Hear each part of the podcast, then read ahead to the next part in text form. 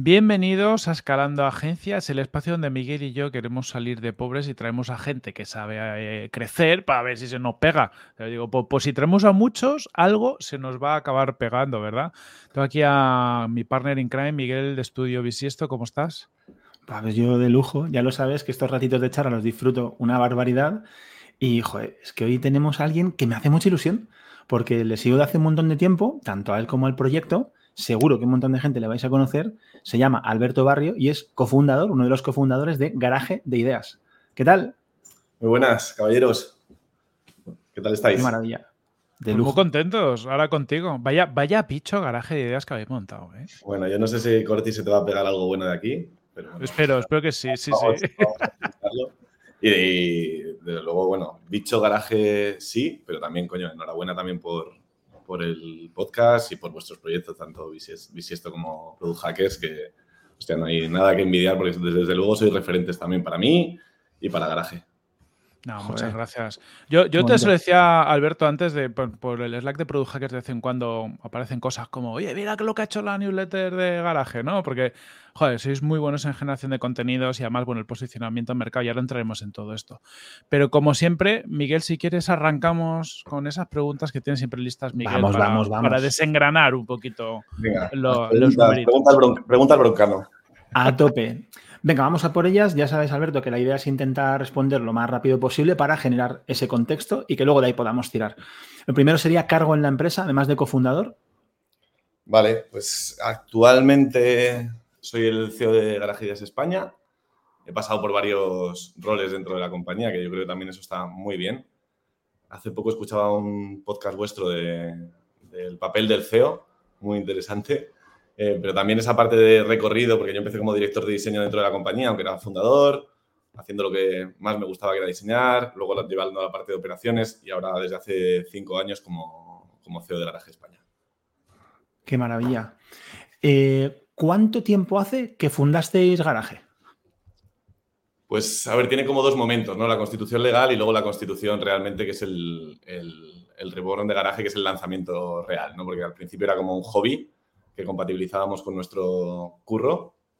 Y luego ya, en el momento en el que decidimos, tanto Sergio como yo, que es mi socio, salir de, de Designit, que era la consultora donde trabajábamos anteriormente los dos juntos y coincidimos los dos allí, a partir de ahí fue cuando realmente le damos ese impulso de, venga, vamos a apostar por esto. ¿no? Y eso fue hace ocho años años. Hace ocho añitos, se dice pronto. ¿Cuántas personas sois a día de hoy en garaje? Atentos, agarrados, agarrados los machos que viene. ¿Y cómo se estructuran a nivel de departamentos o áreas? Pues a ver, en garaje total seremos unos 350 más o menos, 340 entre Garaje Ideas España y Garaje Ideas Argentina. En España estamos, yo creo que más o menos por 230 y en Argentina por 100, 110. Por ahí andaremos más o menos.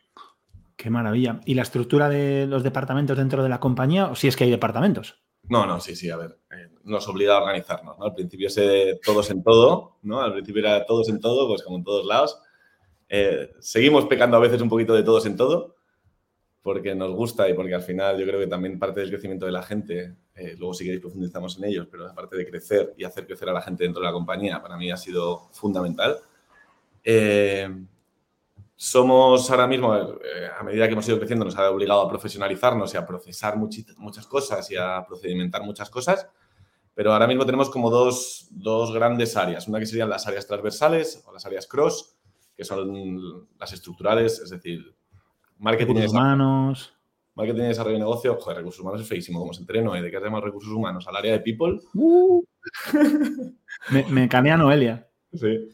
Eh, marketing y desarrollo de negocio, que es un único equipo, que es un único área, que va unido. Eh, el área de people, la de Noé. el área de operaciones y, y el área financiero. ¿Vale? Esas son como las áreas transversales que dan soporte a toda la organización, incluidas a las partes más verticales de, los servicios eh, core de garaje, que es el área de diseño, el área de tecnología, el área de data y el área de growth. ¡Oh, qué maravilla! Para con vosotros el área de growth es una bromita, pero el área de growth. Es un, proyecto, interno que tenemos ahí que está, que está creciendo y que cobra identidad. Mola. Qué maravilla. Pero vamos, que un porcentaje pequeño vuestro es, es algo grande en todos los demás. O sea, que guay. Totalmente. Alberto, ¿facturación anual o crecimiento? Pues mira, te doy de los últimos tres, que los tengo así como muy recientes, porque la semana pasada tuvimos el All Hands de compañía, donde contamos toda, toda la compañía, desde los numeritos, estrategia, iniciativas y acciones y, cosas que, queremos poner en marcha. Eh, de los últimos tres años, el crecimiento ha ido en 50% en volumen de facturación, 55 eh, el año pasado. Nosotros cerramos año fiscal a 30 de junio. ¿Vale? ¿Vale? un poquito a la americana, que se llama, o como los equipos de fútbol. También lo podemos llamar así. Vale. Eh, entonces tenemos eh, ese cierre. El año pasado, que sería el 22-23, cerramos en, en 13 millones. ¿En 13? aproximadamente 13 millones. Y, y, de los últimos años, pues pasamos de 5 y pico a 8 y medio más o menos, y el año pasado 13.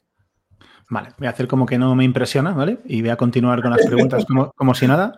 Eh, número, número de clientes que tenéis eh, y cómo se distribuyen dentro de la facturación. Pues a ver, eh, esto mira, gracias a la creación del área financiera lo tenemos todo mucho más medidito, que también está, está muy bien.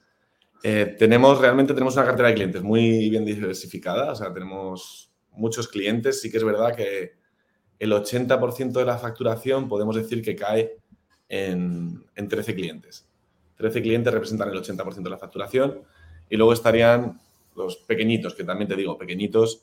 Yo te decía la financiera, no, los pequeñitos, eh, 500.000. Y dices, hostia, tú lo verás como pequeñitos. A mí, siendo una cuenta de 500.000, no me parece tan pequeñita. ¿eh? O 200.000, partiendo de la base de que cuando empezábamos éramos dos y, te agarrabas a, cualquier cosa. Eh, ahora de llamar pequeñito un proyecto, una cuenta de 200.000 euros, me parece que es una, es una falta de respeto. Desde luego, no sé si falta respeto, pero si se cae alguno de esos pequeñitos, pues yo creo que alguno lo abrazábamos con ganas. ¿Cuál es el modelo que tenéis de trabajo, Alberto? ¿Trabajáis en remoto? ¿Es un modelo híbrido? Pues hay un poquito de todo. Al final, nosotros éramos súper amantes de la presencialidad antes de que nos llegara el bicho y porque pasaban muchas cosas muy bonitas en la oficina. A partir de ahí nos tuvimos que reconvertir también en cuanto a temas de presencialidad y modelos de contrato. Tenemos de, pues más o menos, hay un porcentaje que debe representar más o menos un 20% aproximadamente de, la compañía en formato remoto, full remote. Eh, y luego todos están en formato híbrido. Al final, del resto estamos en formato híbrido. Tenemos, le pedimos a la gente que venga dos veces al mes a la oficina, que consideramos que es un mínimo de punto de encuentro como para, para verse las caras, que me parece que es muy sano, sobre todo porque también en una empresa donde crece mucho, eh, entra gente nueva constantemente o no todos los perfiles que tenemos son gente senior, hay gente que incluso su primera experiencia laboral también, joder, empezar en remoto eh, sin ver a nadie, siendo tu primera experiencia laboral, no me querría ver yo ahí. O sea, Duro, no, habría avanzado prácticamente nada en mi carrera, seguiría jugando a la Play. Eh, entonces, creo que, creo que con esos momentos de punto de contacto es muy bueno porque al final, para mí la presencialidad tiene que ver con, la casualidad, cosas que no te esperas, que un calendar no te da, que un Meet no te da, porque al final son slots de 45 minutos que vas 1, 1, 1, 1, 1, 1, 1 y sabes lo que te vas a encontrar en ese slot, ¿no? Sabes con quién vas a hablar y sabes lo que vas a ver. Sin embargo, cuando vienes a la oficina, a mí me encanta que me revienten la agenda porque me cruzo con dos y, y me he fumado la siguiente reunión. Tengo que pedir muchas disculpas mi equipo ya va estando acostumbrado a eso, pero creo que como parte también de la cultura, de, que para mí es una de las cosas más atractivas de garaje también, lo decía antes Corti, también con esa parte de compartir conocimiento hacia afuera, pues también hay que compartir conocimiento hacia adentro. ¿no? Y hacemos muchos proyectos donde de repente pasan cosas como ir a la cocina, estar hablando con una chica que te cuenta que está haciendo una aplicación para gestión de turnos en Iberia y te encuentras a otro que está haciendo una aplicación de gestión de turnos para Burger King y dices, hostia, tío, hablar, hablar. Entonces, me parece que es esa casualidad, me parece que es lo bonito también. Pero bueno, flexibilidad también, ¿eh? Mola, mola mucho. Eh, dentro de Garaje, ¿qué servicios se ofrecen? Aunque ya has contado más o menos los verticales que tenéis, entonces nos podemos hacer una idea, pero para intentar relacionarlos con el tipo de facturación, ¿no? Es decir, ¿son servicios o cuáles de los servicios son recurrentes? Eh, ¿Cuáles de ellos son por proyecto? Vale. A ver, de los servicios, como tú decías, ¿no? en cuanto a los verticales, diseño, data, eh, tecnología y, growth. Eh, dentro hay muchas subdisciplinas. ¿no? Nosotros empezamos como, un estudio de, diseño estratégico eh, y nuestro end-to-end en aquel momento era pintar pantallas. ¿no? Es decir, oye, voy a ayudarte a, siempre apostando mucho por la investigación, identificando mucho las necesidades de usuarios, de negocio y demás, trabajando mucho con todos los stakeholders de, cliente para, para comprender la tecnología, las posibilidades, objetivos de negocio y demás y luego acabamos con la parte de eh, tangibilización de la solución en, un, pintar, básicamente. ¿no? con lo de pintar, que yo soy expintador también, entonces, bueno, eh, no, lo, no, lo, vean como algo malo. Ahí, eh, dentro de ese proceso, al final vas interlocutando con gente de distintas disciplinas, como decíamos, oye, con negocio, con tecnología, con tal. Y nuestro afán siempre era, como decía, nacimos como un estudio de diseño, siempre orientado a hacer, no nos gustaba quedarnos en el mundo conceptual, nos gustaba siempre que tuviéramos un delivery tangible, de ahí que nuestro primer claim fuera Making Innovation Tangible, ya ni me acordaba. Eh, luego pasó a ser Design Makers, pero con la misma esencia, al final hacer las cosas tangibles. Y luego a partir de ahí fuimos incorporando las capacidades de tecnología y de data, sobre todo porque al final cuando vas en ese proceso de diseño estratégico vas interlocutando con, con otras áreas dentro de la compañía donde trabajas, ¿no? de las compañías con las que trabajas. Tienes que hablar con la gente de negocio, tienes que hablar con la gente de tecnología y requieres tener ese conocimiento. ¿no? Y a partir de ahí fue cuando empezamos a montar también los verticales de tecnología y de data. Eh, y este último año ha sido también la incorporación de, del área de growth, que para mí cierra muy bien el círculo. No quiero seguir abriendo más el círculo. Eh, para mí cierra muy bien el círculo porque yo digo, diseñamos eh, productos, construimos productos, medimos esos productos para ver cómo podemos hacerlos mejor y hacer una eficiencia, eh, eficientarlos mejor y luego hacemos que crezcan ¿no? a través de la disciplina de growth. Entonces, para mí es como cerrar ya y nuestro offering. Luego, dentro de dos meses, a lo mejor abrimos otro vertical de negocio y tendré que volver a encajarme la lógica, pero bueno, de momento es eso, construir esos productos desde el punto de vista del diseño, construirlos desde el punto de vista de la tecnología, eh, medirlos y optimizarlos y hacerlos crecer.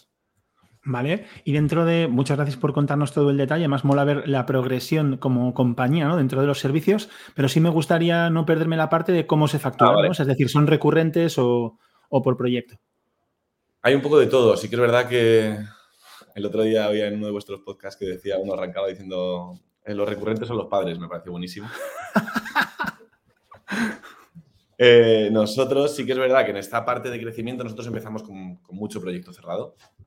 Eh, porque al final te piden cositas, te van pidiendo proyectitos. Eh, pero en nuestro escenario de crecimiento y en nuestro escenario de generar relación con nuestros clientes, que para mí es la base, o sea, para mí es nosotros vendemos desde la, desde la relación y desde el contenido. Eh, en ese ejercicio de generar relación pasas de ser un proveedor a ser un partner, que para mí es algo muy distinto, ¿no? Que es acompañar al cliente no solamente en un proyecto, no en una cosa pequeñita, sino entender bien el ecosistema dentro de ese cliente y, agarrarte más a ese cliente, ¿no?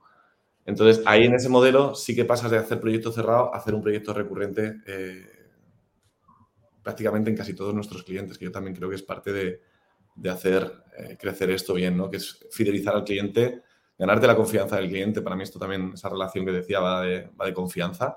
Y al final acabas teniendo pues prácticamente un 80% de, del volumen de facturación son, son recurrentes, que nos permite también, joder, tener una proyección.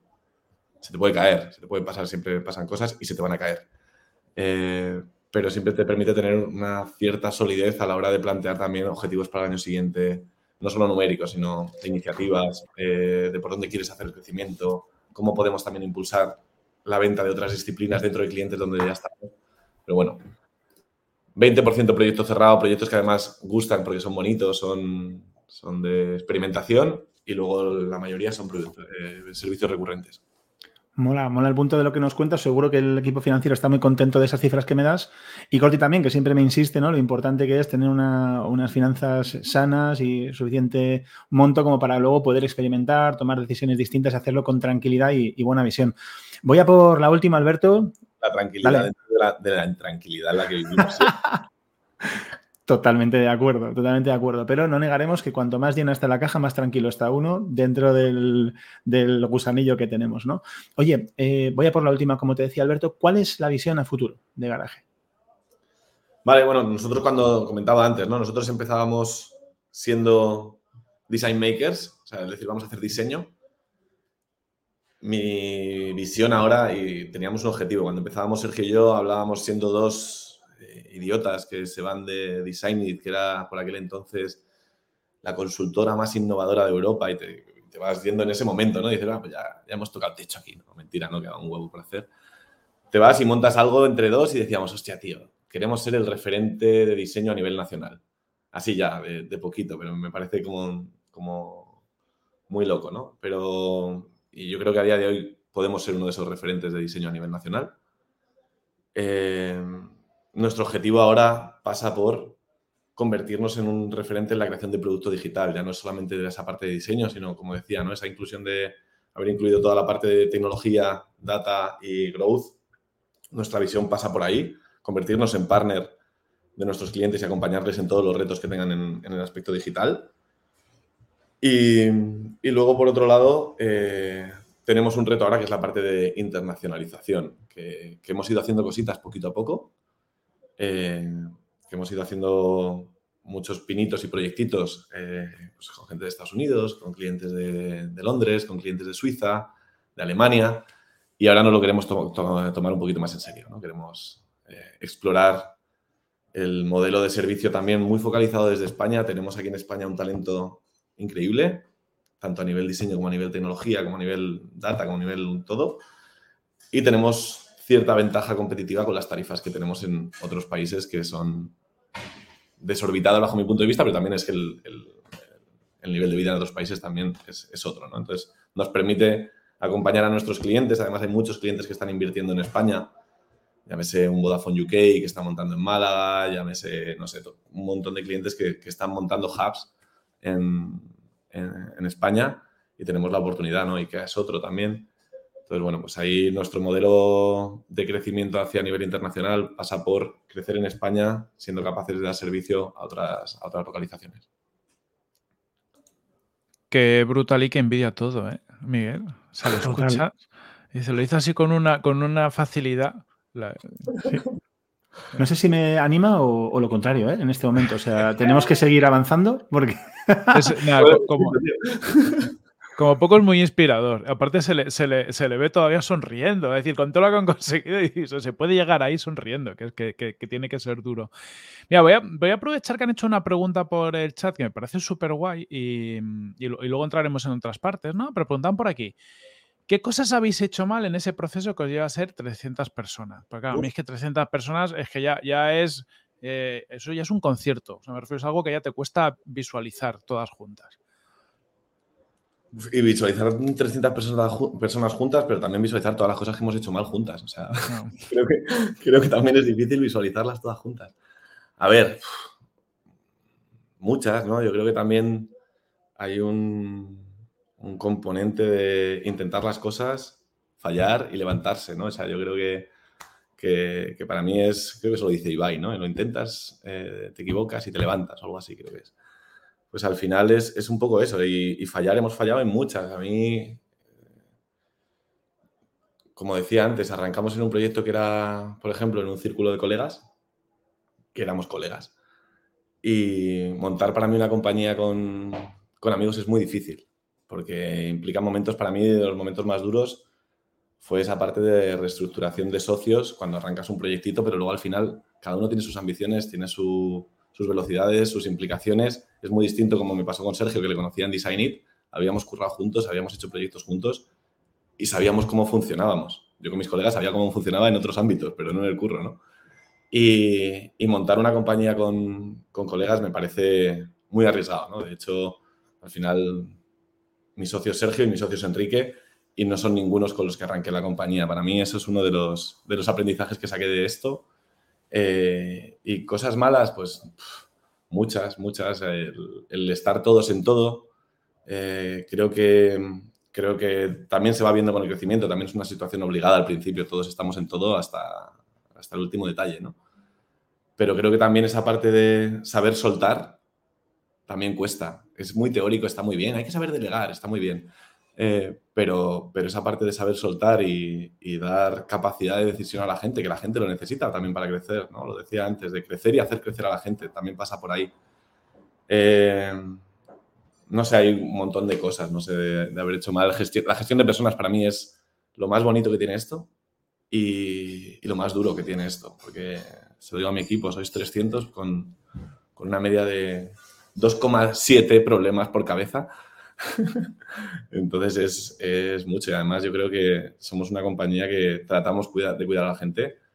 De parte de esa cultura también es ese sentimiento de pertenencia al proyecto y es muy difícil la gestión de personas. Para mí una de las cosas más duras por las que pasé también fue darte cuenta de que ves hasta dónde, hasta dónde llegas, porque realmente hay muchas cosas que tuerces la esquina y no las ves y te las pierdes.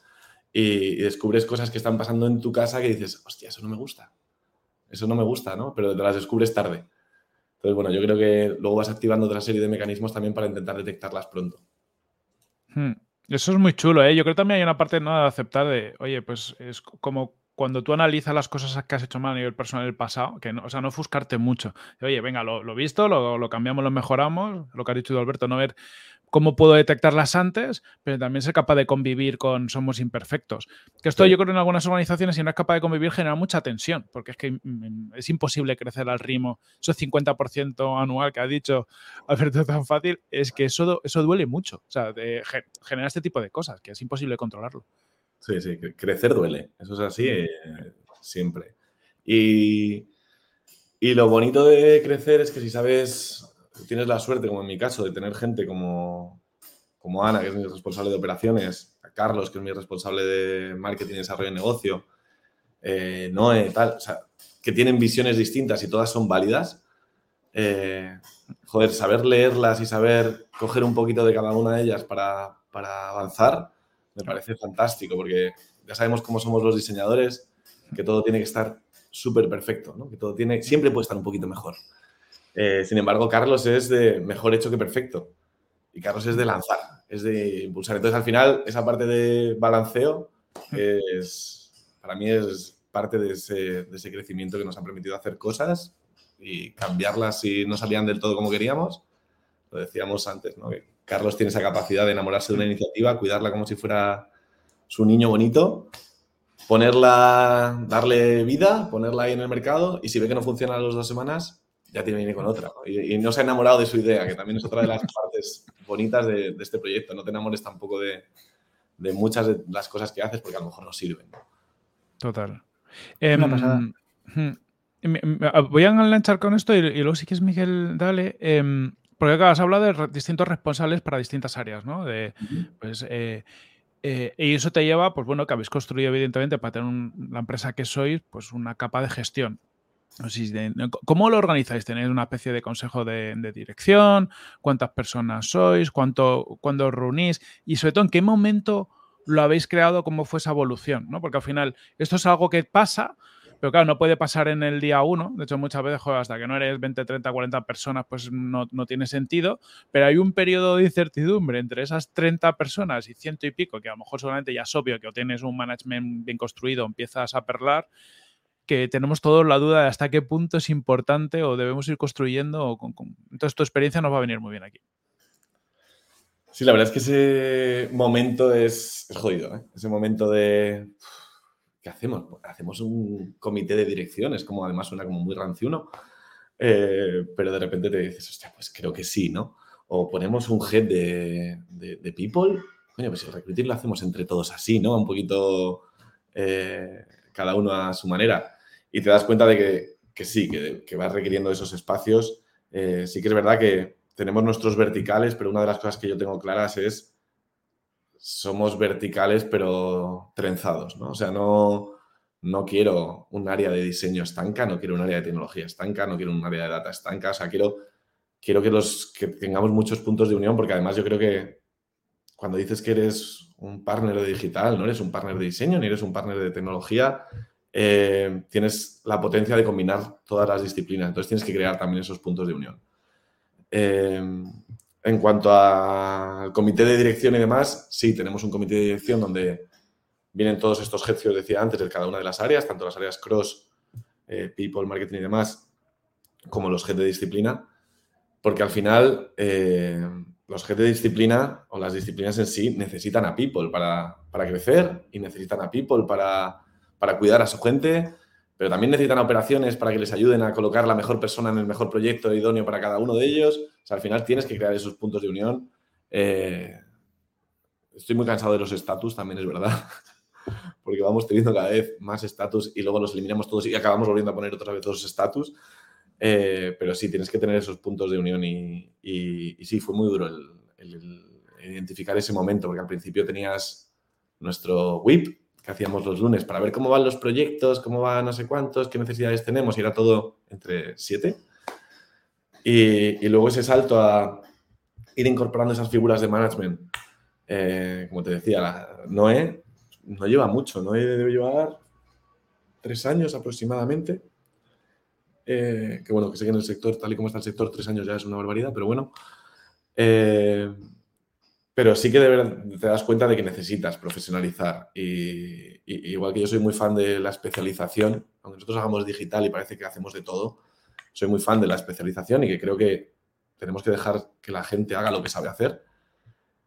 Y, ahí te das cuenta de cómo funcionan mejor las cosas y a medida que vas creciendo. Obviamente no empezamos con un comité de dirección, eh, lo tenemos desde hace dos añitos. Que ya es, pero bueno, es, un momento interesante, ¿no? Y el, bueno, lo que has dicho, a mí me, me sacó, me parece interesante tener los dos ejes, ¿no? Tanto el de las responsabilidades transversales como los, eh, los verticales, que no siempre se hace así, ¿no? Entonces mola ver cómo, cómo se organizan. Sí. Mm. mola bastante. De desarrollo de negocio, pues igual. O sea, nosotros no tenemos un equipo de comerciales. Eh, nunca, bueno, habrá cada uno que funcione, ¿no? Pero nunca he creído en ese modelo de tengo comerciales que van y te llaman y, oye, mira, que hacemos esto. O sea, nosotros vendemos de otra manera y vendemos desde el contenido. Entonces, ¿quiénes son los que tienen el contenido? Pues la gente técnica, ¿no? O sea, los, los perfiles técnicos eh, que son los que saben de tecnología, los que saben de diseño. Y ellos creamos también cuando hacemos propuestas comerciales equipos multidisciplinares desde, obviamente, desde un head, un principal, un lead y cualquiera, ¿no? Yo creo que una de las maneras de aprender bien lo que hace la compañía donde trabajas es participando en las propuestas comerciales. Me parece que es lo que más te aporta una visión transversal de, hostia, así se cuenta garaje y así enfocamos los proyectos, ¿no? Eso yo creo que le animamos siempre a todo el mundo, ¿no? Y luego también otra de las cosas que creo que es muy buena en esa parte de crecimiento es que mi jefe de marketing, por ejemplo, Carlos, era un service designer no es un, no viene de ser head de marketing en ningún lado, ¿no? es, un service designer que se le ha dado esa capacidad de crecimiento. Ana Rubín, que es mi head de operaciones, era una researcher. Entonces, son gente que, que ha ido, mi head de diseño obviamente sí viene de la disciplina, pero han ido creciendo. Y, y tienes también esa pregunta muchas veces de, hostia, ¿estarán, ¿estaremos preparados para, para el crecimiento siendo técnicos, porque yo también era un diseñador y yo nunca he sido CEO de 330 personas, pero, pero mañana seré CEO de 331 y dices, hostia, estaré preparado también igual. Si tienes ese síndrome del impostor también de decir, bueno, nunca lo hemos hecho y le pasará también a todos mis heads porque, porque vienen de ahí, vienen de ser service designers, design researchers. Entonces, creo que también esa parte del crecimiento hace que la gente también se enchufe más al proyecto y, que se, se note ¿no? en todo lo que hacemos también. Joder, de verdad. Em, estoy tomando muchas notas. a ver qué tal. qué tal luego. Em, hablando de este, de este tema de crecer, lo quiero enlazar, Alberto, con lo que comentabas al principio de que a día de hoy, si recuerdo bien la cifra, estáis en un 80% de, de servicio recurrente, ¿no? Entonces, no es solamente crecer, sino, a mi juicio, desde fuera, hablando en términos grandes, crecer bien parece, como lo cuentas, no tenemos equipo comercial, eh, los técnicos participan en la propuesta, lo cual me parece una iniciativa estupenda, como tú dices, para compartir conocimiento y demás. Em, parece todo muy orgánico, muy, muy orgánico. Pero, ¿cómo se consigue, siendo que los clientes con los que trabajáis tienen un tamaño potente? Ya hemos oído cifras. Sabiendo que dentro de esas empresas muchas veces el interlocutor de un área no es el mismo que de otra, ¿cómo se consigue crecer entrando por un proyecto, pues quizás de diseño eh, y abrirlo a otras áreas, ¿no? O dentro de un proyecto que empieza, pues eso, como algo con un alcance cerrado, ¿cómo se consigue llevar a, la recurrencia? O sea, ¿cómo se consigue crear esas relaciones que deben trascender la relación con la persona con la, con la que interlocutas? Y siendo encima que la peña que está en el proyecto es peña técnica, que no necesariamente es gente que tenga la cabeza en vamos a, sacarle partido, vamos a sacarle jugo a esta naranja, ¿no? A ver, cuando, desde cuando éramos muy pequeñitos, eh, para mí un proyecto bien hecho es el proyecto que nunca acaba.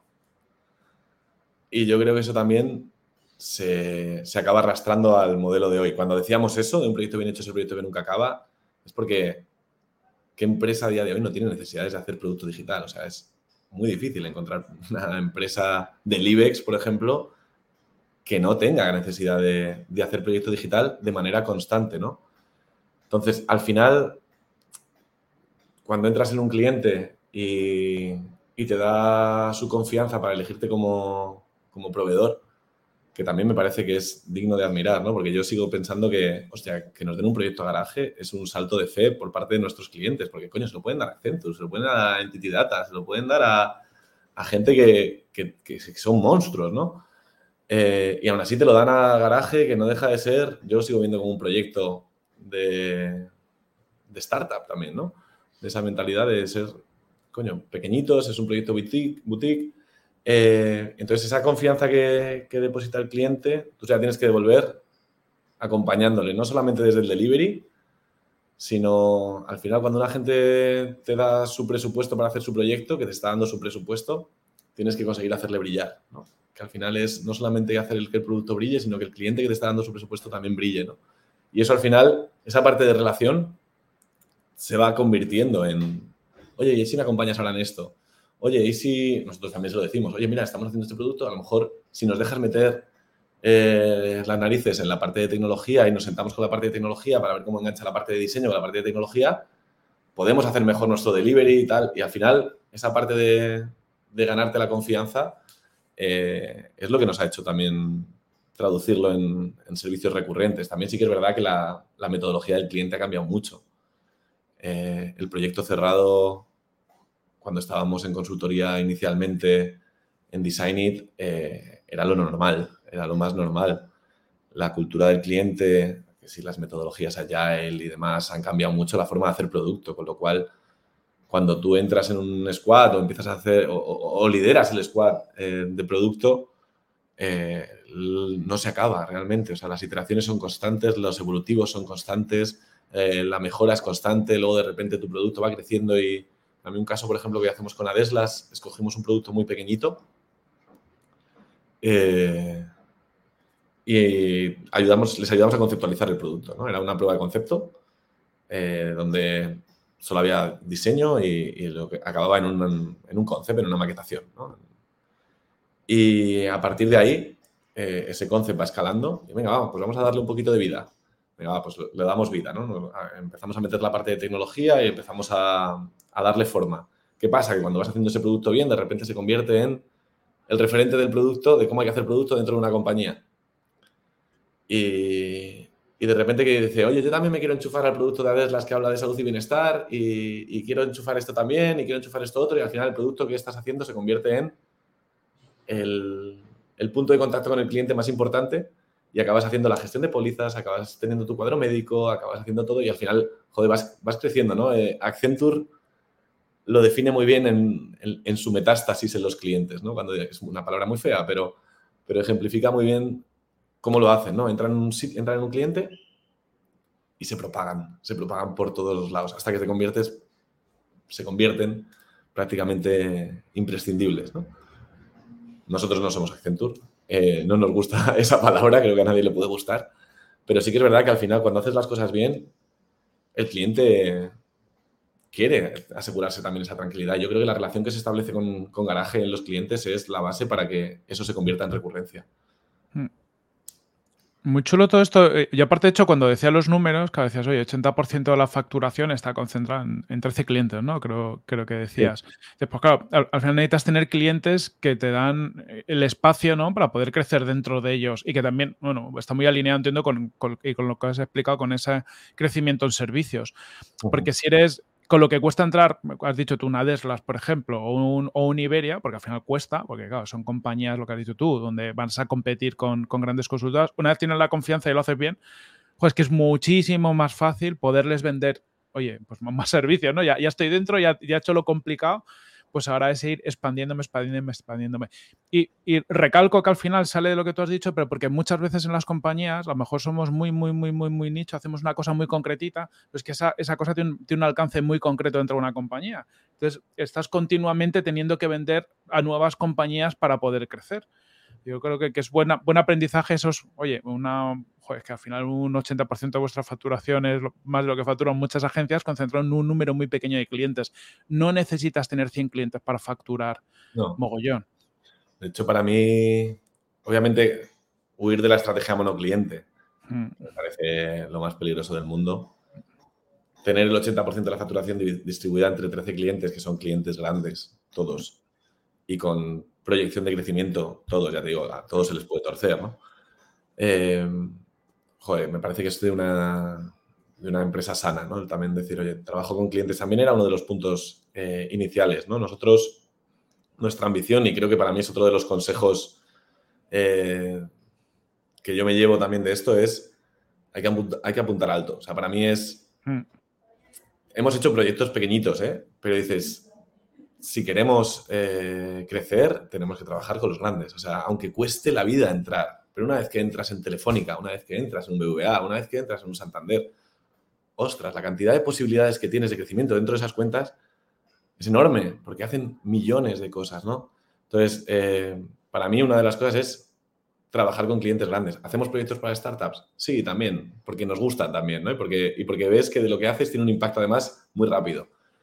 Eh, pero a nivel compañía, eh, los retos que se plantean también estos clientes grandes, que a veces acaban en un cajón, pero los retos también son eh, muy retadores también para el equipo técnico y la gente necesita que le pongan retos complicados por delante, ¿no?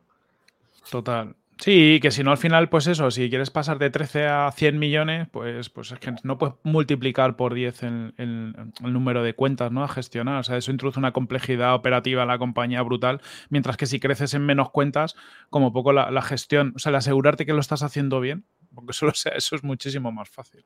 Y tú lo has dicho también, ¿no? El entrar en un cliente eh, es mucho más difícil que, mantener un cliente, ¿no? De hecho, ahí eh, nosotros medida que, para mí la relación con los clientes es la base del crecimiento de la compañía. Parece muy lógico, pero es que es, es que hay que estar, hay que estar con ellos, hay que entenderles, hay que ponerse, entender sus necesidades, entender sus retos, sus problemas, que también tienen malos días. Eh.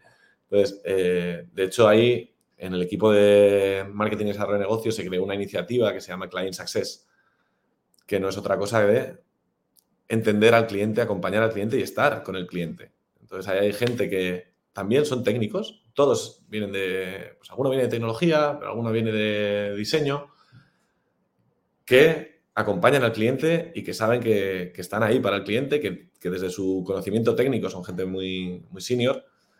Eh, como cuando vemos a un diseñador y decimos, este es project manager y no lo sabe, pues, pues pasa un poco igual así, ¿no?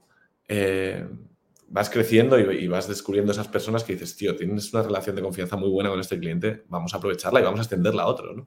Entonces ahí surgen nuevas iniciativas internas que te ayudan también eso al crecimiento y a la fidelización del cliente. Y hablando de, esta parte en concreto, eh, ¿cómo hacéis esa, relación con el cliente más allá del proyecto? Eh, ¿Forzáis que haya puntos de contacto cada cierto tiempo para, hablar más allá de ese proyecto? Estas personas ¿no? que has dicho que, son senior y mm, son los responsables o tenéis otro tipo de responsable. Al final, eh, en, una agencia clásica de la figura de Code Manager, nosotros tampoco tiramos por esa figura tan clásica, tiramos por algo más parecido a lo que tú cuentas, que es gente más pues que, conoce el servicio, pero que también tiene que tener esa capacidad ¿no? de desarrollar un cierto relación con el cliente porque no todo el mundo la tiene, ¿no? Hay gente pues, que mm. dice, oye, mira, a mí que me da igual que el cliente me venga a contar sus penas, yo quiero hacer mi servicio, ¿no? Y, ya está. ¿Quiénes son y cómo lo articuláis? Porque lo que has dicho tú es la pieza clave para poder crecer hasta donde estáis. Sí. Y no todos los técnicos que son mega senior tienen que estar en, esto, ¿eh? O sea, porque hay gente que son técnicas y quieren crecer en su vertical técnico, ¿eh? Y tenemos gente que son principal de las disciplinas, que le gusta hacer lo que hacen. Y yo les envidio, ¿eh? porque a mí me gustaba mucho diseñar.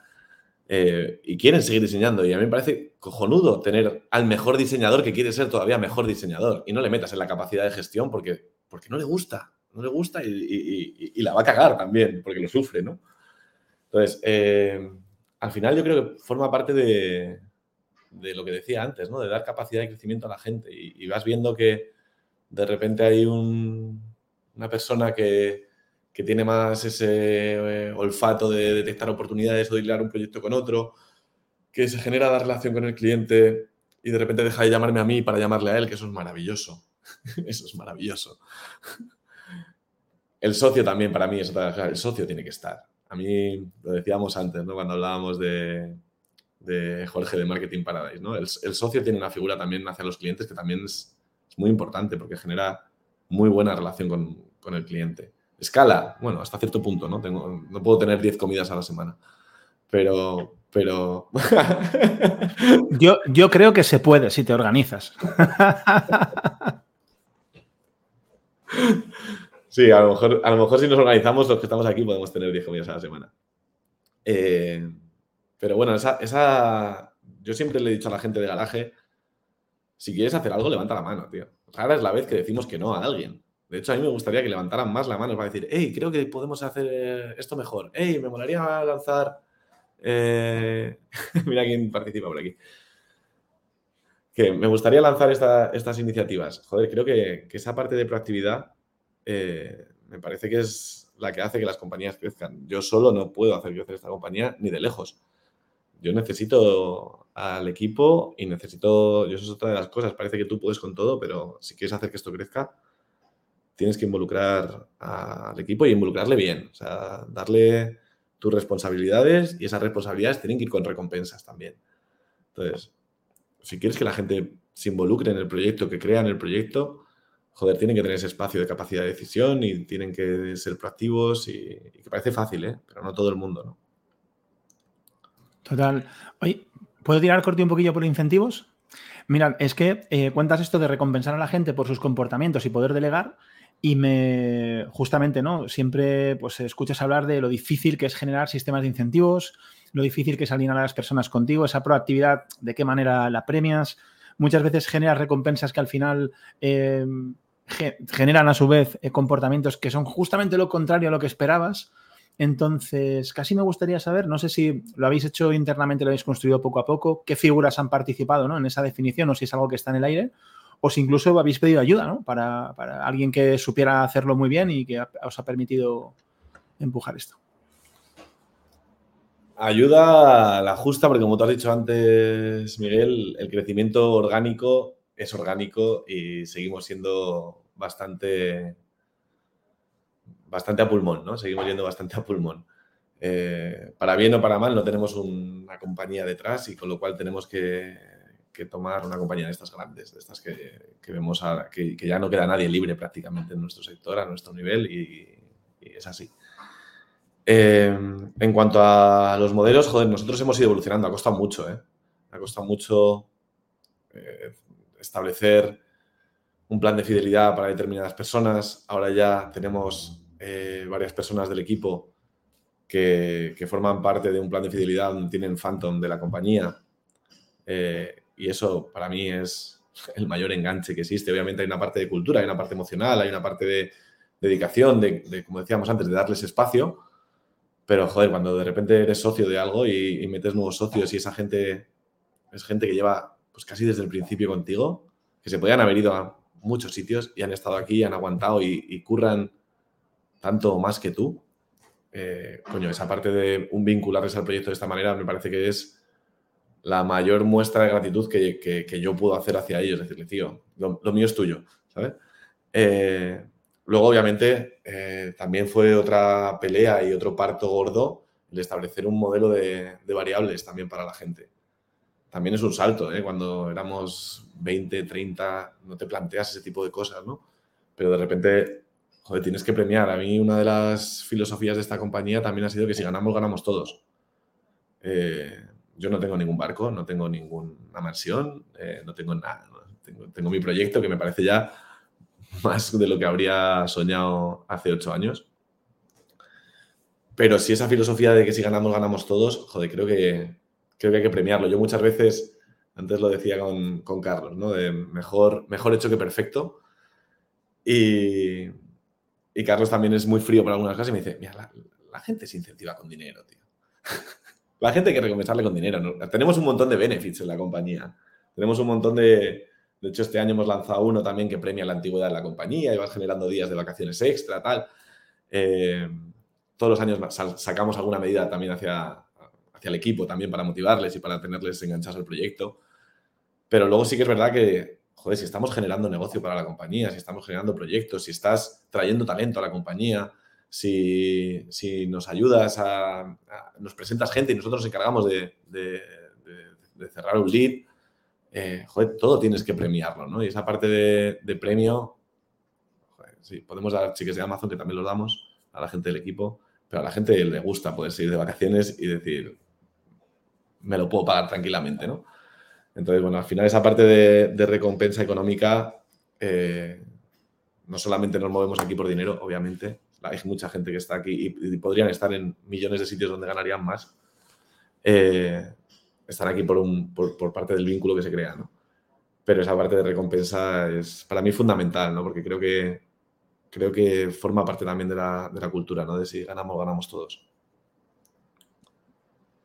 Nada, total, porque lo que a mí me gusta esa frase, ¿no? Que, te decía Carlos, que al final es el, dinero, ¿no? que todo está muy guay, pero es verdad que nuestra sociedad vive por dinero y, como poco lo que muchas veces te puede cambiar un poco pues, tu estilo de vida, te puede cambiar un poco las cosas que puedes o no puedes hacer, el tiempo y el dinero. Pasa que al final, pues tiempo es muy, muy complicado gestionarlo, más o menos ya está, eso ya está regulado, tienes poquito margen, mola las vacaciones, pero, pero eso mola. ¿Cómo gestionáis lo de los, variables? O sea, ¿tenéis variables en función de, objetivos concretos de los proyectos, en función de cómo va la compañía o tenéis un mix? A ver, tenemos, tenemos no todo el mundo tiene un variable. ¿eh? Eh, lo tiene que, la gente que está pegada a desarrollo de negocio o a gestión de cuentas. la gente que nos ayuda a crecer en, cuentas, la gente que nos ayuda a traer nuevo negocio, ahí sí que se premia esa parte. ¿no? Hay, como distintas iniciativas. Si tú traes un contacto a garaje que se transforma en cliente, hay una iniciativa de Paper Lead donde se recompensa a la gente que nos lo trae. Si traes talento a garaje, hay un sistema de referrals donde también incentivamos que la gente nos los traiga. El tema de los variables, eh, pues lo tiene la capa de management, siempre orientado a, bueno, casi siempre, porque la gente de operaciones y la gente de people tienen otros KPIs por los que se les mide eh, el variable, pero lo tiene sobre todo, es un variable orientado a desarrollo de negocio. No es un variable por performance, no es, no es un variable por, retención, no es de, de estos que si te quedas hasta final de año te damos un variable, no. Es un variable por ayudarnos a hacer crecer el proyecto. Y es difícil, ¿eh? Es difícil establecer indicadores, es difícil establecer métricas, requiere su tiempo. Eh, poner objetivos que sean ambiciosos pero factibles, eh, no imposibles. Y entonces, bueno, pues, pues lleva su tiempito y vamos aprendiendo también. Yo creo que llevamos tres años, tres años con, con el modelo de variables hacia el grupo de desarrollo de negocio qué chulo. Y, gracias por compartir, pues, porque bueno, pues, pues nosotros nos devanamos mucho los sesos por ver qué podemos hacer, queremos, pero es verdad que cuando te pones a articular cosas o a pensar cosas, empiezan a surgir problemas, ¿no? Es decir, no, no, lo que he dicho tú, parece obvio, pero luego no es obvio para nada poner esos variables y esos objetivos. Miguel, no sé si querías decir algo. Sí, 100%. Yo sigo dándole vueltas al tema del crecimiento, ¿no? Eh, me parece súper interesante cómo estás contando todo y, realmente me siento identificado contigo, ¿no? A nivel de mentalidad, eh, personas, eh, relaciones, la verdad que, bueno, me parece impresionante. Pero claro, hablamos de un crecimiento en ocho años muy impactante, que abarca no solo varios países, sino continentes distintos. y esto, claro, desde mi punto de vista, desde fuera, lo veo como también una, lo definiría con hambre ambición, ¿no? O sea, hay, hay, algo, hay, hay, un empuje que alguien tiene que estar ejecutando sobre la compañía y que tiene que estar sabiendo si es todo tan orgánico, ¿no? Trasladar a los compañeros, porque además no hay comerciales. Entonces, eh, ¿de dónde parte esa ambición? Eh, ¿Es una visión compartida? ¿Cómo conseguís trasladar ese hambre o simplemente las cosas están sucediendo? Porque de verdad que aquí para que sucedan hay que, hay que apretar fuerte y, la ambición además la vas teniendo, como decías, de pensar como en, grande, la vas teniendo según descubres que puedes tenerla también. O sea, que es como que alguien tiene que estar de verdad pensando muy en grande y empujando fuerte. ¿Cómo, cómo pasa eso? A ver, entre los socios eh, se marcan las principales líneas estratégicas de crecimiento de la compañía. Pero sí que es verdad que eso no sirve de nada si no lo articulas en cositas a las que la gente sumas e involucras, ¿no? Porque al final tienes que, tienes que apoyarte en la gente y tienes que enchufar a la gente para que eso, para que, para que eso pase, ¿no? Porque tú decir, quiero crecer en 27 países, vale, pues cojonudo. ¿Cómo? ¿Y con quién? Porque yo creo que también es otro de los aprendizajes que nos hemos llevado de nuestra primera experiencia internacional, que allí en Argentina, eh, que nos fuimos al país más inestable del mundo a crecer, pero con un potencial brutal, con un potencial brutal. Eh, la gente necesita retos. Eh, a mí hay, para mí uno de los principales retos o problemas que me surgen es qué le voy a dar este año a la gente para que impulse, ¿no? Luego hay gente como Carlos que se los buscan solo. pero sí que necesitamos lanzarles retos para que la gente se involucre, porque si no, al final todos nos acabamos de hacer lo mismo todos los días. ¿no? Y, creo que parte de lo bonito de nuestro curro es que cada día es construye tu aventura. Entonces, bueno, creo que, creo que esa parte de, de generarles ese reto eh, es importante. ¿no? La estrategia, decíamos, nosotros tenemos un All Hands cada seis meses donde contamos todo, todos los objetivos de la compañía, nuestra visión, los números, eh, cosas que han salido bien, cosas que han salido menos bien. Eh, y, al final la estrategia no es algo que tengamos que estar cambiando cada, cada año. O sea, la estrategia es, tu visión es la que es, manténla firme, define una estrategia e itera sobre el plan de acción. Por lo menos es como yo lo veo. ¿eh? Tu estrategia, tienes un objetivo, vas a plantear una estrategia y tienes que cambiar o ajustar pequeñas cosas o, incorporar pequeñas cosas que vas aprendiendo sobre la marcha, pero no te empeñes en cambiar una estrategia cada seis meses ni cada año. Dale recorrido, ¿no? Dale recorrido a eso. Eh, una de las cosas que también he aprendido, y de hecho el, proyecto de Argentina es, es un aprendizaje constante, porque nuestra primera experiencia internacional, que además decidimos darla en un momento fantástico, fue 2020. Eh, un año maravilloso para decidir emprender retos a no sé cuántos mil kilómetros. Eh, necesitas que, un socio esté allí. necesitas que, alguien esté allí. Sergio se ha metido muchas horas de vuelo yendo y viniendo desde, desde España, Argentina, Argentina, España, así, constantemente. Eh, y de hecho ahora lo que hemos hecho ha sido fusionarnos con una empresa tecnológica de, de allí. Hemos unido al proyecto de Garaje Ideas Argentina, Genuino Garaje, una empresa local que es puramente tecnología y que también responde a esas líneas estratégicas de compañía de tener un crecimiento tecnológico. O sea, si queremos, diseño tiene un, recurrente y, una, un posicionamiento muy bueno en el mercado. Tecnología somos unos parias, o sea, somos, estamos empezando. Eh, igual que en España también compramos una, una, empresita en Granada puramente tecnológica, allí lo que hemos hecho ha sido fusionarla con una, una empresa prácticamente par en gente, yo creo que estaríamos 50 garajes, 50 personas, la compañía con la que nos hemos fusionado. Y, y, hay que estar allí, ¿no? Porque, y de hecho, uno de los principales motivos de esa fusión es que tenemos dos socios locales ahora allí. Porque Sergio no va a perder la vida en un, en un avión. Entonces, bueno, pues eh, dentro, de, dentro de la estrategia de crecimiento puramente tecnológico te, das cuenta además que las cosas van pasando y que van encajando, ¿no? que dices, joder, no sé si lo habremos preparado así, pero de repente las cosas que vas haciendo eh, van encajando con, esa visión que tú vas teniendo. ¿no? Y bueno, no sé, si he respondido a tu pregunta, Miguel. La verdad, te he contado un parrafazo. Claro, yo lo que quiero es la receta mágica, pero a mí me, vale con que me cuentes algunos ingredientes, lo, doy por bueno. Muchas gracias. Sí, siguiendo aquí con, Argentina, em, eh, eh, ¿Ahí os vais para, dar servicio solo a Argentina? ¿O, realmente os vais para dar servicio, entiendo, a toda la región? Eh, ¿Por qué Argentina? ¿Cómo, ¿Cómo, de fácil o difícil es dar servicios de Argentina a otras zonas de la región? Creo que, me imagino que aquí hay mucho, mucha tela, ¿no? Sí. A ver, Argentina arranca obviamente no solamente con, con el objetivo de dar servicio local, que, también, oye, pues tienen unas, tienen unas cuentas súper potentes allí, ¿no? yo he ido aprendiendo con el tiempo, pues de marcas como Sura, como Superville, también hay marcas eh, que están en España, como Mafre, Telefónica ya no está, pero, pero estuvo en su día, eh, que tienes un mercado local potente.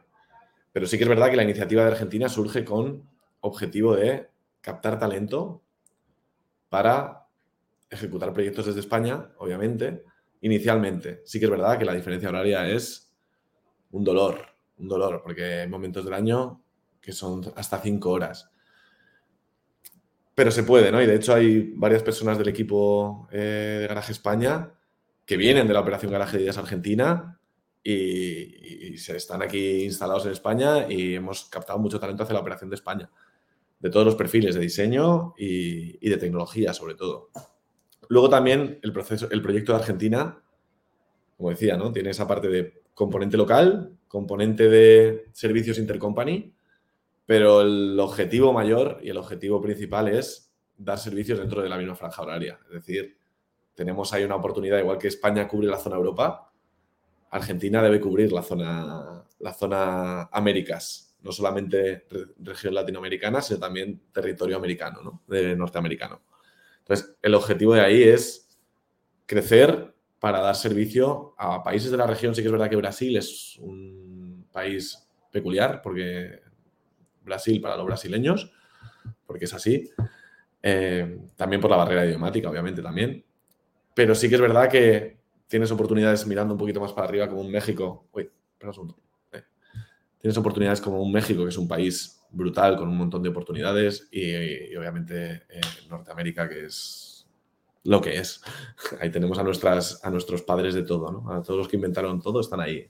Nuestros ideos desde el mundo, desde el punto de vista del diseño, o yo sé, cualquier compañía que se te ocurra, va un poquito por delante allí. Oye, qué, chulo esto. Em, y por lo que decías, ahí, claro, la compañía que montes es una filial, entiendo, de, garaje y luego la fusiones con la otra. Es decir, ahora lo que tenéis es un porcentaje, entiendo, de una, de una compañía que con, eso, con otros socios.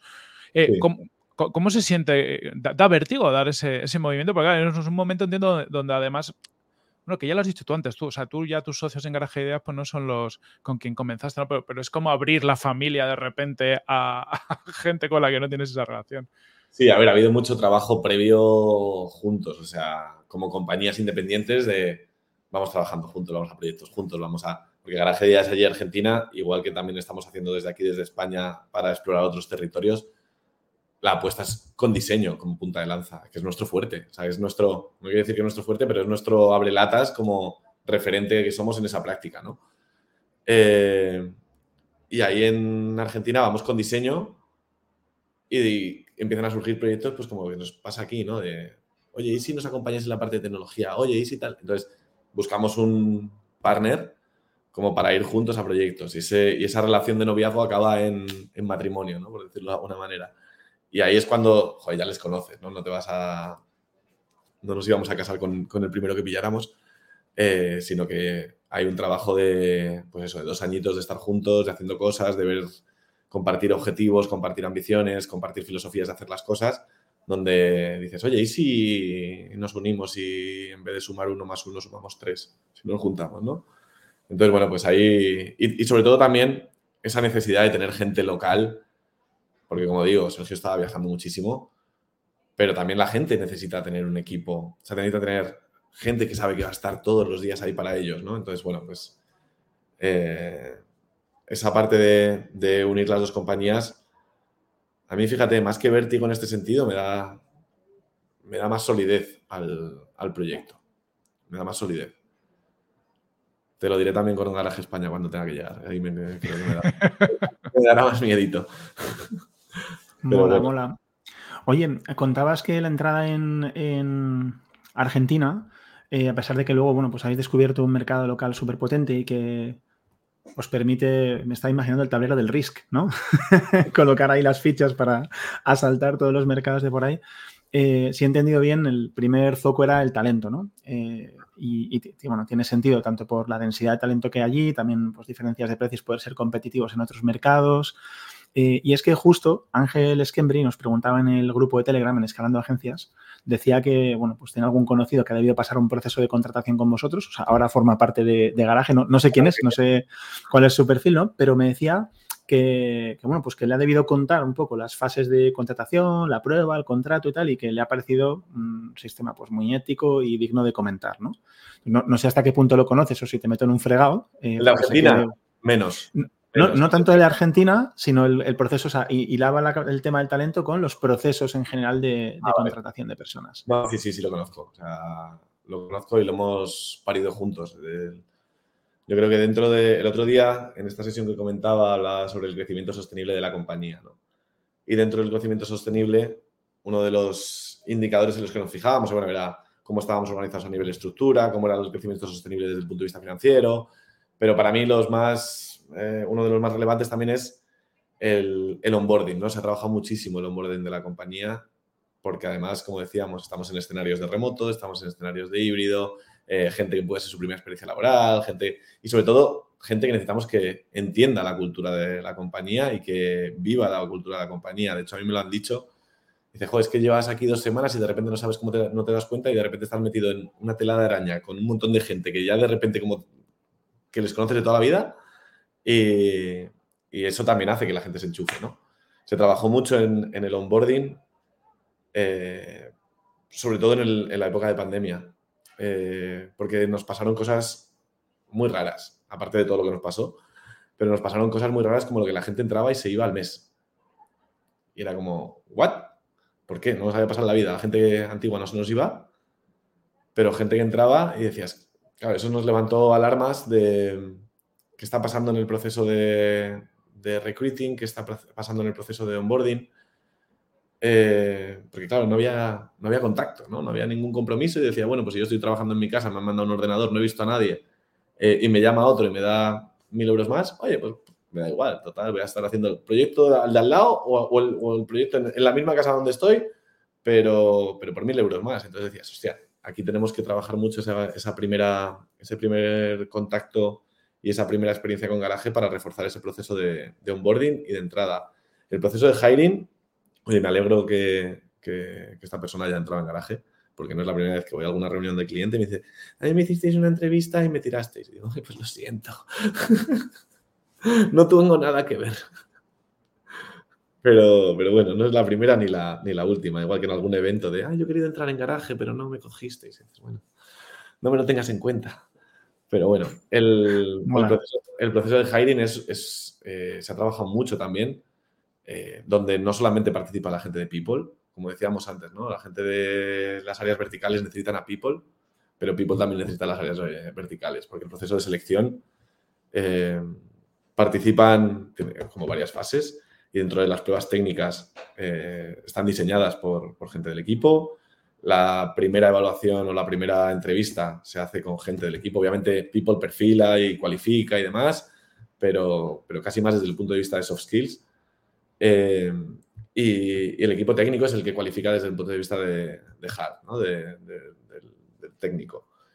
Y, y, luego, obviamente, también hay otras fases dentro del proceso, pero bueno, que creo que el proceso de selección está muy, muy trabajado. Hubo un cliente que nos dijo, joder, es que se nota que es, que es un proceso de, diseñadores hecho por diseñadores, ¿no? Es un proceso de, buscar gente diseñado por diseñadores porque está muy bien trabajado. Sí que es verdad que yo a veces a mi equipo le digo, tío, bajar un poquito el listón de a quién fichamos porque si no fichamos. ¿eh? tenemos un montón de, oportunidades, tenemos un, un montón de proyectos, hemos perdido proyectos por no ser capaces de encontrar a la gente idónea para, para, ese proyecto y eso es un dolor, pero dices, mucho mejor no hacerlo mal que, que, bajar también ese listón y decir, bueno, aquí todo vale, ¿no? O sea que yo, cuando hablo del equipo de garaje, sé que son buenos, porque, porque, porque han pasado un proceso de selección, se te cuela alguna, alguna castaña, obviamente.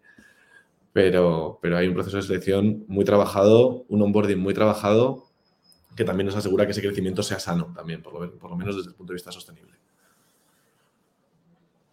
Qué gusto de escuchar, Alberto. Em, yo quería eh, tocar antes de que acabáramos también un tema que has dicho muy al principio, me había apuntado, porque me parece muy chulo, que, mm, que, es tu evolución dentro de tu propia compañía, ¿no? O sea, porque me parece que como la compañía es tuya, pues tú eres el CEO desde siempre y has dicho, joder, empezaste, si no recuerdo mal, em, eh, llevando la parte de diseño estratégico o... Em, ¿Por, qué no empiezas siendo CEO? ¿Cómo es tu evolución interna? Y cómo hay ese, yo imagino que hay casi un descubrimiento de qué, es lo que te motiva de la compañía. Pero con la experiencia que tuviste, entiendo, claro, que a ti te gusta diseñar, esto es un sitio de diseño, te creas una compañía porque querrás hacer las cosas de una forma un poco distinta, pero seguramente no tengas esa llamada y quiero montar una empresa, ¿no? Y seguramente en este camino sí que has ido descubriendo que a lo mejor es lo que te motivaba. Me gustaría entender ese camino. Sí. A ver, garaje nace en un garaje y la idea era que cupiéramos todos en un garaje. Esa era la idea eh, inicial. Se nos fue un poco. Alberto, es lo primero que has contado que no te ha salido. pues sí, no, me salió. Eh, y como decía, ¿no? También yo era diseñador por aquel entonces. Sigo pensando que lo soy, pero ya no, ya no tengo ni licencia de Figma en mi propia compañía, así que no lo soy.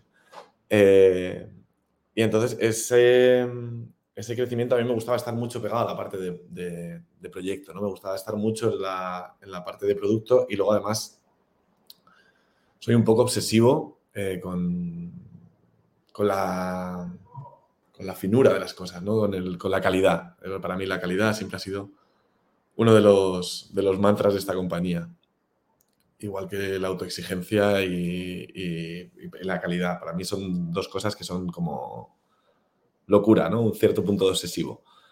Me gusta que todo, hasta el informe de research, el informe de data, todo tenga un, pues como nos dicen en Inditex, ¿no? Todo tiene que respirar moda. Pues aquí todo tiene que respirar diseño, ¿no?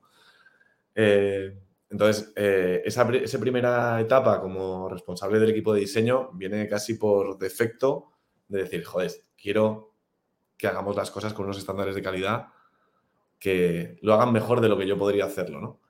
Y, se consigue, ¿no? Y ahí, joder, pues te mantienes dentro de las disciplinas que te gustan, sí que es verdad que tienes otro tipo de conversaciones como socio y tal, pero bueno, es un proyecto pequeñito de arranque. Eh, luego, eh, me, fui acercando, esos, ese seguimiento de los proyectos acabó en operaciones, que es de CO, donde dejas, te alejas un poquito del delivery y dices, hey, ya más o menos las cosas están saliendo como, como molaría.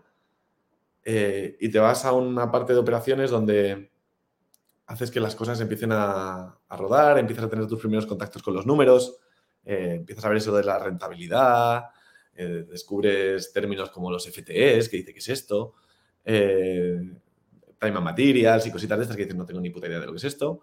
Eh, pero empiezas a ver muchas cosas y a mirar el proyecto también desde otra óptica, ¿no? desde el punto de vista del delivery y desde el punto de vista de la operación, ¿no?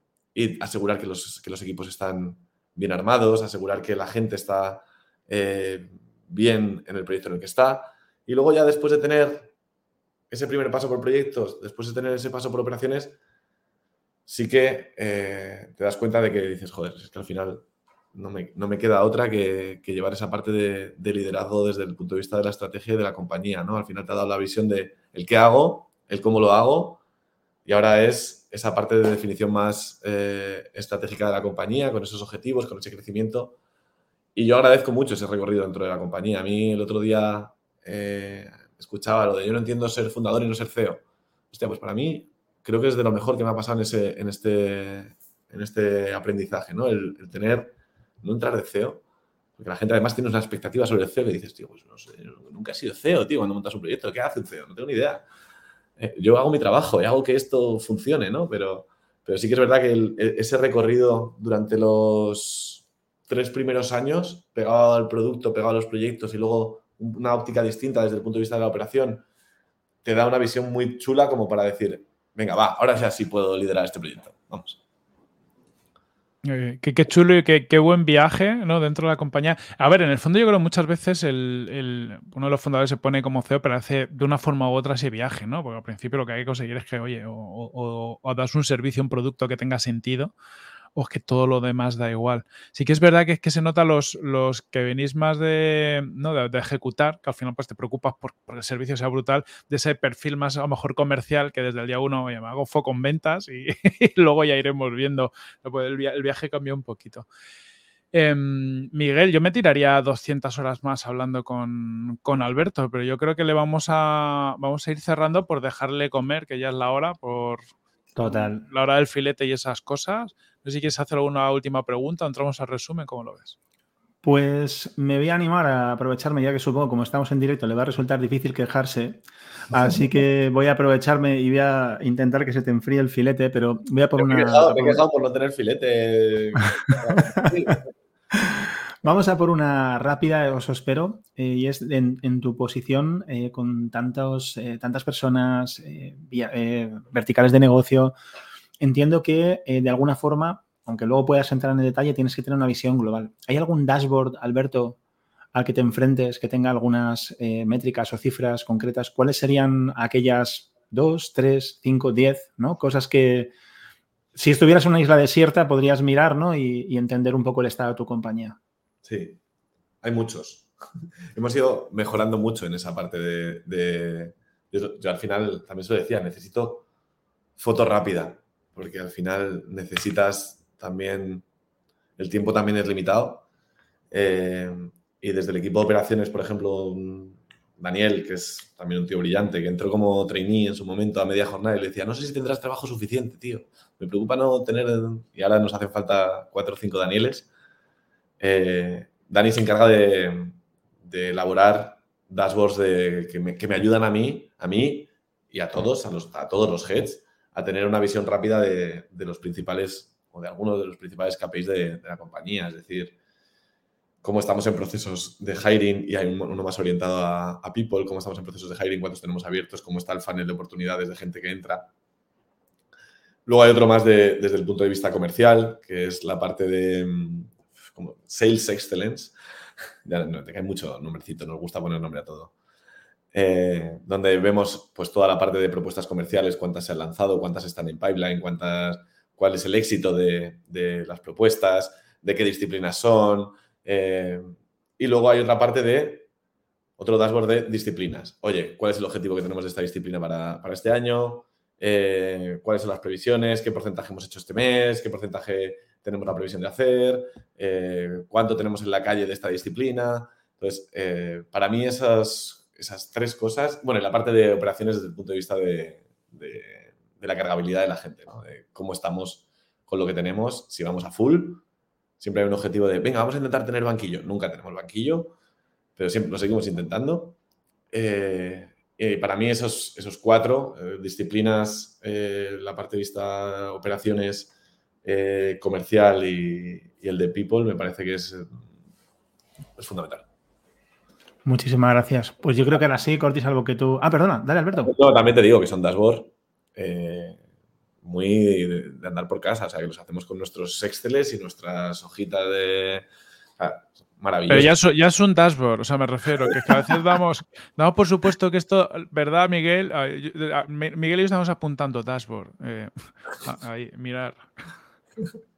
Totalmente. Pues oye, chicos, eh, yo creo que como decías, Corte, aunque yo me quedaría aquí un buen rato, voy a intentar eh, hacer ese resumen que, que, trato de completar en cada conversación espero que sea para ti, Alberto, una especie de, no sé cómo decirlo, un regalito, de, alma a alma. Así que voy... Correcto, correcto. Muchísimas gracias. Bueno, em, empiezo, has dicho algo así como, hay que apuntar algo, si queremos crecer, hay que apuntar alto. Eh, y me ha gustado, así que lo, lo, tomamos como un comienzo. Decía Corti al empezar que aquí nos juntamos a hablar con gente maja, a ver si nos pega algo. Y, oye, Alberto, en ti hemos encontrado a alguien no solo majo, sino también humilde, cercano, sin filtros, ya nos avisabas antes de grabar. Y eh, veníamos a oírte hablar, pero se nota que te gusta mucho escuchar. No solo los podcasts que has comentado, también has hablado de muchas referencias de gente, pues la que tienes ahí en el radar, lo cual bueno, pues me parece un punto clave, ¿no? Te das cuenta un poco de la persona que tienes delante. Hemos hablado de garaje y viendo cómo empezaba como estudio de, diseño y cómo habéis ido creciendo, primero estando todos en todo y ahora estando todos en todo, pero menos, tratando de em, eh, organizaros como es obligado y que lo habéis hecho por eh, áreas eh, transversales y también por verticales.